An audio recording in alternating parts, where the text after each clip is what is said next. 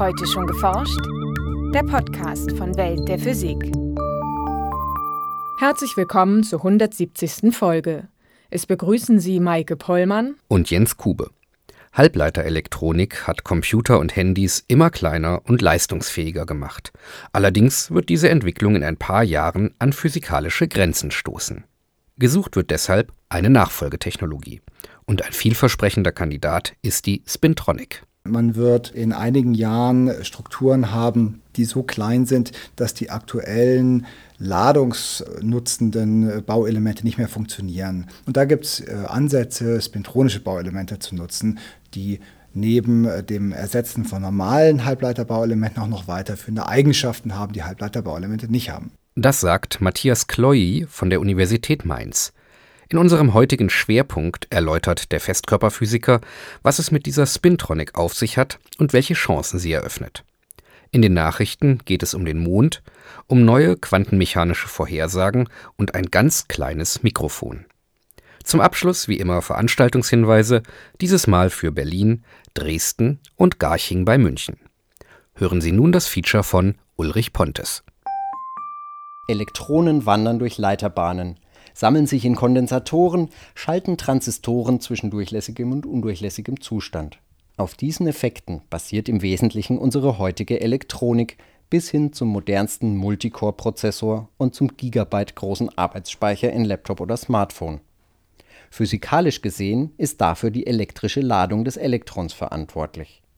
Die Ladung sorgt dafür, dass Elektronen sich in Bewegung setzen, wenn eine elektrische Spannung angelegt wird, und die Ladung übt ihrerseits eine elektrische Kraft auf andere Ladungsträger aus. Aber, so erklärt der Mainzer Physiker Matthias Kloy, Elektronen haben noch einen zweiten, eine zweite Eigenschaft, den sogenannten Spin, das ist das Eigendrehmoment des Elektrons und das ist gleichzeitig ein magnetisches Moment. Und genau um diesen Freiheitsgrad, der in der normalen Elektronik vernachlässigt wird, geht es in der Spintronik. Spintronik befasst sich mit ganz, ganz vielen Aspekten von diesem kleinen magnetischen Moment die sehr große Auswirkungen haben. Das bekannteste ist wahrscheinlich einfach der Kühlschrankmagnet. Der ist auch nach einem Jahr immer noch gleich magnetisiert.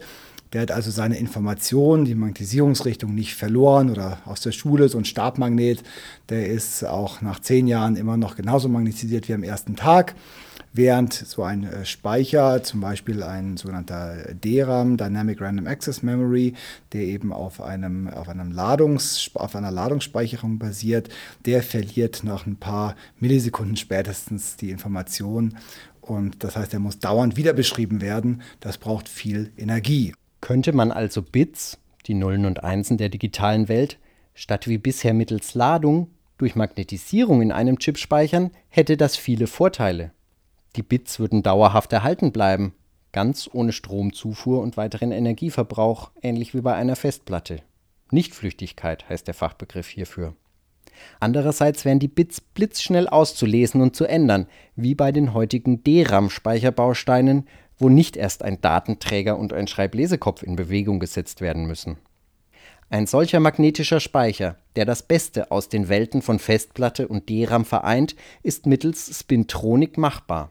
MRAM, magnetischer Random Access Memory, heißt dieser neuartige Speicher und er kommt in einigen Nischen bereits zum Einsatz. Matthias Kloy.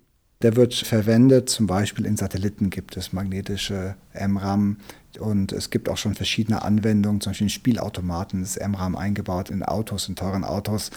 Aber für den Massenmarkt ist im Moment ein Problem noch Speicherdichte und auch Preis. Denn ähm, natürlich will man das Ganze auch noch möglichst günstig haben. Dass solche nicht flüchtigen Speicher in magnetischen Materialien möglich sind, liegt daran, dass dort der Spin der Leitungselektronen mit der Magnetisierung des Materials wechselwirkt. Je nachdem, wie die Magnetisierungsrichtung und das magnetische Moment der Leitungselektronen räumlich zueinander stehen, ändert sich der elektrische Widerstand. Und darüber lässt sich eine Speicherzelle lesen. Das Schreiben wird durch dieselbe Wechselwirkung möglich gemacht, man muss nur eine entsprechend hohe Stromstärke verwenden. Es gibt diese beiden Effekte. Es gibt den Einfluss von der Magnetisierung auf den Transport, auf den Widerstand. diese Magnetowiderstandseffekte. Und andererseits gibt es aber auch den umgekehrten Effekt, nämlich den Einfluss von spinpolarisierten Ladungsträgern auf die Magnetisierung. Wenn ich zum Beispiel jetzt in einen Ferromagneten ganz viele Leitungselektronen initiiere, die einen Spin in die andere Richtung haben, dann kann ich damit die Magnetisierung in meinem Ferromagneten umschalten. Physiker reden hier von Spin Transfer Torque. Diese Wechselwirkung ermöglicht es, eine magnetische Speicherzelle allein durch einen Strom mit einheitlicher Spin-Ausrichtung umzuschalten. Im Gegensatz zu herkömmlichen Magnetspeichern, wo immer erst ein Magnetfeld erzeugt werden muss, das dann wiederum die Speicherzelle magnetisiert oder umschaltet. Der Aufbau einer auf Spin Transfer Torque beruhenden Speicherzelle ist dabei vergleichsweise simpel. Da reichen, reichen drei Lagen, zwei magnetische Lagen, eine dünne, eine dicke und eine Zwischenschicht, die die beiden Lagen entkoppelt. Die dünne magnetische Schicht ist in dieser Konstellation das Bit mit seinen zwei Zuständen. Um es zu schalten, muss nur in die eine oder andere Richtung eine ausreichend große Spannung angelegt werden. Die Magnetisierung der beiden Schichten sorgt dann automatisch dafür, die Spins der Leitungselektronen auszurichten. Die geeignete Materialkombination dafür zu finden, ist allerdings nicht einfach. Eine große Herausforderung ist sicher die Materialentwicklung. Hier in Mainz arbeiten wir in unserer Exzellenzgraduiertenschule Material Science in Mainz an der Entwicklung von neuen Materialien und Materialkombinationen, die es erlauben, dieses Schalten besonders effizient zu machen. Und diese Entwicklung von diesen Materialien braucht natürlich Zeit, man muss neue Atomsorten kombinieren zu sogenannten Legierungen. Man muss die auf neuen Substraten aufwachsen. Das Ganze soll idealerweise sehr einfach mit vorhandenem Silizium kompatibel sein. Und dann muss man natürlich neben der Entwicklung der Materialien auch die Effekte wirklich verstehen. Dazu arbeiten in der Gruppe von Matthias Kloy Forscher mit unterschiedlichen Schwerpunkten zusammen. Physiker, Chemiker, Materialwissenschaftler und Elektrotechniker. Wir haben drei Leute, die neues Material entwickeln. Dann haben wir drei Leute, die das nanostrukturieren und kleine Bauteile draus bauen. Und dann haben wir zehn Leute, die alle verschiedene Messungen an diesem Material machen und auf bestimmte Messungen spezialisiert sind. Besonders freut sich Chloe, mit seiner Forschung sowohl zu Grundlagenfragen wie auch zur anwendungsbezogenen Entwicklung Beiträge zu leisten. Wir können wirklich Sachen machen, wir entdecken neue Effekte, wo wir keine Ahnung haben, ob die jemals für eine Anwendung relevant sein werden, aber richtig spannend sind. Und gleichzeitig entwickeln wir aber auch bestimmte Effekte, die wir besser kennen, weiter und schauen, was für ein Anwendungspotenzial den wir wirklich haben und ob das dann für die Firmen wirklich interessant sein kann. Nachrichten. Die größte Marefläche auf dem Mond ist kein Einschlagbecken, sondern das Produkt vulkanischer Aktivität. Das zeigen nun Schwerefeldmessungen, durchgeführt von den beiden Raumsonden der Grail-Mission. Als Mare bezeichnen Astronomen dunkle Tiefebenen auf dem Erdtrabanten, bei denen es sich um erstarrte Lavadecken handelt. Allein anhand der Oberflächenstrukturen konnte man bislang nicht eindeutig erkennen, ob die größte Mare-Region auf dem Mond durch den Einschlag eines Asteroiden entstand. Die Raumsonden ermöglichten es den Forschern nun, einen Blick unter die Oberfläche des Erdtrabanten zu werfen. Gesteine unterschiedlicher Herkunft besitzen eine unterschiedliche Dichte und erzeugen damit auch eine unterschiedliche Gravitation. So können die Forscher aus kleinen Abweichungen im Schwerefeld des Mondes auf seinen inneren Aufbau schließen. In den jetzt ausgewerteten Grail-Daten stieß das Team auf eine große rechteckige Struktur aus erstarrtem Magma. Die Form dieser magmatisch-tektonischen Struktur lasse sich durch thermische Spannungen erklären. Die Region sei schneller abgekühlt als ihre Umgebung, so die Forscher. Schickt man ein Teilchen an einer Quelle los und registriert es anschließend in einem Detektor, so ist es in der Quantenwelt prinzipiell unmöglich zu wissen, welche Orte es dazwischen durchlaufen hat. Diese Idee schlägt sich nieder im sogenannten Pfadintegral, einer alternativen Darstellung der Quantenmechanik, die der Physiker und Nobelpreisträger Richard Feynman 1948 entwickelte ein eindrücklicher Nachweis des merkwürdigen Gedankens, dass Teilchen gewissermaßen alle denkbaren Wege simultan gehen, ist schwer zu erbringen. Wissenschaftler aus Indien schlagen einen einfachen Versuch vor, der die Existenz verschlungener Lichtwege nachweisen soll. Ihre Berechnungen, die in der Fachzeitschrift Physical Review Letters nachzulesen sind, stützen den Vorschlag.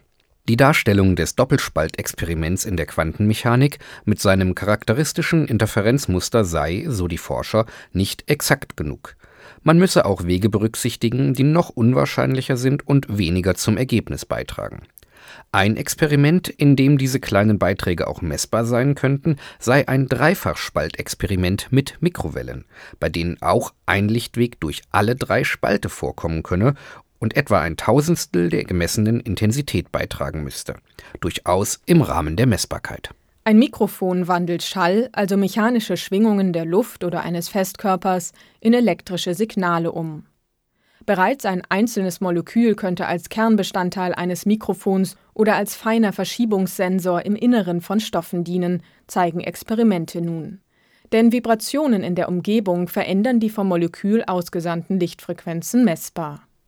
Für ihren Prototyp eines Molekülmikrofons platzierten die Forscher einige organische Moleküle in einem Kristallgitter und kühlten diese Anordnung auf wenige Grad über dem absoluten Nullpunkt ab.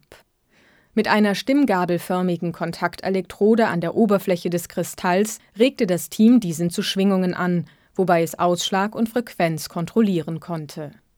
Bewegten sich Schallwellen durch den Kristall, änderten sich die Abstände zwischen den Gitterpunkten periodisch, wobei die Verschiebungen nur wenig größer waren als der Durchmesser eines Protons. Dennoch schlugen sie sich nachvollziehbar im Spektrum der organischen Moleküle nieder. Im Vergleich zum ruhenden Umfeld waren die Lichtfrequenzen bei treibender Stimmgabel um deren Frequenz verschoben. Solche molekularen Vibrationssensoren könnten noch weitaus näher an der Schallquelle arbeiten als etwa Kontaktmikrofone, die an Glasscheiben oder Tischflächen befestigt werden. Besonders in nanomechanischen Systemen sehen die Autoren die Zukunft solcher Sensoren, zum Beispiel um wenig erforschte Quanteneffekte bei winzigen Oszillationen aufzuspüren. Und nun zu unseren Veranstaltungshinweisen. Im SO 36 in Berlin-Kreuzberg findet am 6. Oktober ein Science Slam statt. Wie immer bei dieser Veranstaltungsart werden Wissenschaftler und Wissenschaftlerinnen versuchen, so unterhaltsam und gleichzeitig lehrreich wie möglich ihre Forschung dem Publikum in nur zehn Minuten darzustellen. Montag, 6. Oktober SO 36 um 20 Uhr. Einlass ab 19 Uhr. Eintritt 7, ermäßigt 5 Euro. Auch in Dresden wird der 60. Geburtstag des Forschungszentrums CERN gefeiert. In der Woche vom 6. bis 12. Oktober ist die Ausstellung Weltmaschine zu sehen, in der sich alles um den leistungsstärksten Teilchenbeschleuniger der Welt, den Large Hadron Collider, dreht. Zudem spricht Frank Siegert von der TU Dresden in einem öffentlichen Vortrag über 60 Jahre Forschung am CERN. Zu hören am 7. Oktober um 19 Uhr in der Sächsischen Landes- und Universitätsbibliothek in Dresden. Unter dem Titel Forschung live veranstalten die Forschungsinstitute des Campus Garching bei München am Samstag, den 11. Oktober, einen Tag der offenen Tür. Insgesamt 30 Einrichtungen, darunter zum Beispiel die Europäische Südsternwarte ESO, das Leibniz Rechenzentrum und verschiedene Institute der TU München öffnen ihre Tore von 11 bis 18 Uhr. Weitere Informationen unter forschung-garching.de im Web. Das war's für heute. Bleiben Sie wissenschaftlich und laden Sie uns auch nächstes Mal wieder herunter. Welt der Physik wird Ihnen präsentiert vom Bundesministerium für Bildung und Forschung und der Deutschen Physikalischen Gesellschaft.